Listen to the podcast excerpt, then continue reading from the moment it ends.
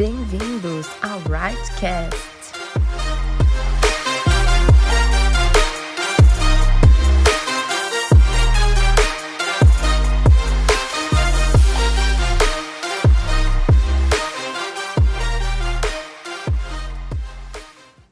E aí galera, tudo bem? Eu sou Daniel Dearo, tenho 30 anos, sou casado com a Dani Miguel, nós juntos somos líderes de setor da Igreja Metodista Renovada e líderes de jovens do Right.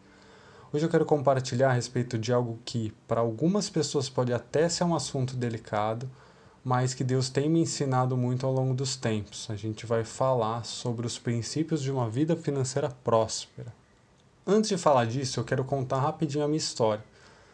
Ela começa lá em 2008, quando eu entro numa faculdade de engenharia da computação. Logo no segundo semestre, eu começo a fazer estágio e um tempo depois sou efetivado. O tempo passa, eu continuo trabalhando, me formo na faculdade e aí eu começo a conhecer quem seria a minha futura esposa, a Dani. Vamos nos conhecendo, orando, começamos a namorar. Lembro até hoje do dia em que tudo mudou. Eu estava ouvindo a Dani falar sobre o que ela queria para o futuro, quais eram os sonhos dela, e só conseguia pensar: meu Deus do céu, como é que eu vou sair com uma mulher dessa com o salário que eu tenho? Ah, para quem não conhece a Dani, ela é muito chique. Aquilo me deu um choque de realidade, percebi que eu estava muito acomodado e precisava mudar. Então, por coincidência, né, entre aspas, logo no segundo mês de namoro, a empresa me desligou. E aí eu comecei a perceber que poderia ser esse o empurrão que faltava na minha vida profissional e financeira para que tudo mudasse. Mas o que, que eu ia fazer? Ia voltar a procurar um emprego na minha área, ia mudar tudo. Então, conversando com a minha querida sogra, ela falou o seguinte: por que, que você não pensa em prestar concurso público? Eu ouvi, mas não dei muita bola. Como boa parte das pessoas, eu sempre achei que só entrava quem tinha algum parente ou amigo ou pagasse alguma coisa para entrar, algo do tipo. Mesmo com esse preconceito na cabeça, eu comecei a pesquisar o assunto e aos poucos eu fui me interessando e percebendo que não era bem o que eu imaginava. Então resolvi estudar até surgir uma boa oportunidade. Me organizei para gastar o essencial do dinheiro que recebi na rescisão e fui estudando. Mesmo sem emprego, eu continuava firme naquilo que tinha aprendido com o Senhor sobre vida financeira. Eu dava o dízimo dos juros da poupança onde a rescisão estava aplicada Muitas vezes, eu lembro bem disso, meu dízimo era de 20 reais. Minhas ofertas geralmente cobriam esse valor. Mas eu continuava perseverando, tanto nos estudos como na fidelidade com o Senhor. E logo as coisas começaram a mudar. Um tempo depois veio a minha primeira nomeação, que seria lá no Tribunal de Justiça do Estado de São Paulo.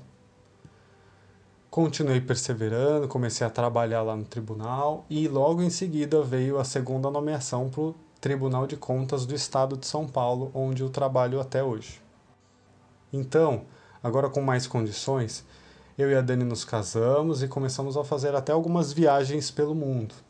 Hoje eu continuo estudando, faço alguns cursos de investimento e até uma segunda faculdade de contabilidade. Mas onde que eu quero chegar com tudo isso? Ao longo dessa minha história, Deus me ensinou alguns princípios para que nós possamos prosperar na nossa vida financeira e eu queria compartilhar esses princípios com vocês. Lá em Deuteronômio 10, 14 diz: Eis que os céus e os céus dos céus são do Senhor teu Deus, a terra e tudo que nela há. E aí está o nosso primeiro princípio, que é tudo que nós temos é do Senhor. Nós precisamos entender isso. Precisamos entender que nós somos apenas administradores daquilo que o Senhor nos confiou. Quando entendemos que o dinheiro e tudo que temos não é nosso, é do Senhor, se torna impossível desperdiçá-lo. Muitas vezes a gente gasta dinheiro com bobagem ou com aquilo que não importa, e esse princípio diz o contrário, para sermos responsáveis com o dinheiro e com aquilo que Deus tem derramado na nossa vida. Eu não estou dizendo que não é para a gente gastar com nada, isso é espírito de miséria. Eu estou dizendo que nós devemos sim gastar, mas com consciência e principalmente com sabedoria. Lá em Provérbios, capítulo 6, versículos 10 e 11, diz: Tirando uma soneca, cochilando um pouco, cruzando um pouco os braços para descansar, A sua pobreza o surpreenderá como um assaltante, a sua necessidade lhe virá como um homem armado. E esse é o nosso segundo princípio: não se acomode. Esse princípio Deus já ministrava comigo desde criança através da vida do meu pai. Ele sempre foi um grande exemplo para mim e para os meus irmãos. A gente nunca viu ele se acomodando, mesmo quando as coisas pareciam não ter solução, ele sempre esforçava, sempre se dedicava a nos dar algo ainda melhor. Nós precisamos entender que devemos estar em constante aperfeiçoamento. Invista em você, invista em conhecimento, estude. Faça curso na sua área, uma segunda ou até uma terceira faculdade. Aprenda algum idioma novo, sei lá. Qualquer coisa que possa te agregar algo, apenas não se acomode. Quantos cursos gratuitos estão disponíveis agora nesse tempo de quarentena? A gente não precisa nem ter dinheiro para se aprimorar. Eu mesmo poderia ter me acomodado com a minha estabilidade no cargo público, mas não, continuo estudando e me aperfeiçoando. A própria Bíblia nos mostra que as conquistas vêm sempre através de trabalho e investimento. Abel trouxe uma oferta que agradou a Deus após um dia inteiro de trabalho. Jacó trabalhou por 14 anos para casar com Raquel. José virou governador do Egito porque o Senhor prosperava tudo o que ele fazia, ou seja, trabalho. Portanto, não se acomode, esse é o nosso segundo princípio. E o terceiro princípio, ele está lá em Mateus capítulo 25, versículos 14 a 29, que é a parábola dos talentos. Mas eu vou ler só o finalzinho que diz: por fim veio o que tinha recebido um talento e disse: Eu sabia que o Senhor é um homem severo, que colhe onde não plantou e junta onde não semeou. Por isso tive medo, saí e escondi o seu talento no chão. Veja, aqui está o que lhe pertence. O Senhor respondeu: Servo mau e negligente, você sabia que eu colho onde não plantei e junto onde não semeei? Então você devia ter confiado meu dinheiro aos banqueiros para que, quando eu voltasse, o recebesse de volta com juros. Tirem o talento dele e entreguem-no ao que tem dez, pois a quem tem mais será dado e terá em grande quantidade. Mas a quem não tem, até o que tem lhe será tirado. E o nosso terceiro princípio é: invista aquilo que o Senhor te confiou, aquilo que o Senhor te entregou. Eu podia falar em vários outros tipos de investimento: investimento no mercado de ações, investimento em fundos, mas nenhum desses se compara ao grande investimento que é semear na casa do Senhor. Deus me ensinou que o nosso dízimo, ele demonstra a nossa fidelidade. Me ensinou que a nossa oferta atrai sim a prosperidade. Agora, você já parou para pensar que Jesus, ele não deu seu dízimo? Jesus ele não deu dízimo, ele deu tudo.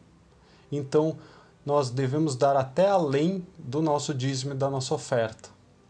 Aí Deus ministra no meu coração sobre as primícias, que equivale a um dia do nosso salário, e essa demonstra a nossa honra. Ainda assim, nós temos um quarto tipo de investimento, que são as ofertas em fé. Acontecem naqueles momentos que o Espírito Santo sopra um valor específico no nosso coração, no nosso ouvido, para que nós ofertássemos. Aliás, isso também fez parte daquela história que eu contei para vocês. Quando eu estava estudando para os tribunais, em algum momento o Espírito Santo me disse: dê de oferta aquilo que você sonha em ser o seu dízimo. Eu fiz nos dois casos, e hoje o meu dízimo é ainda maior do que aquela oferta de fé. Para concluir, eu queria dizer que Jesus ele veio para que nós tenhamos vida e vida em abundância. Eu entendo que essa vida em abundância que o Senhor quer derramar sobre nós é enquanto estivermos aqui na terra. Nós somos filhos do Rei de todo o ouro e toda a prata. Pensa comigo, será que um pai rico como o nosso vai deixar que nós, seus filhos, sejamos pobres? Eu penso que nós só somos pobres se nós quisermos ser assim. Então, que nós possamos ser pessoas prósperas, pessoas de relevância, que possamos influenciar os outros, inclusive na nossa vida financeira e através dela. E é isso, galera. Espero que essa palavra possa ter ministrado no coração de vocês, assim como vem ministrando no meu coração. Deus abençoe.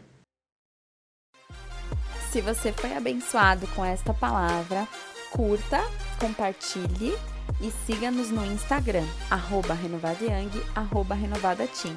A gente se vê na próxima terça em mais um episódio do Rightcast.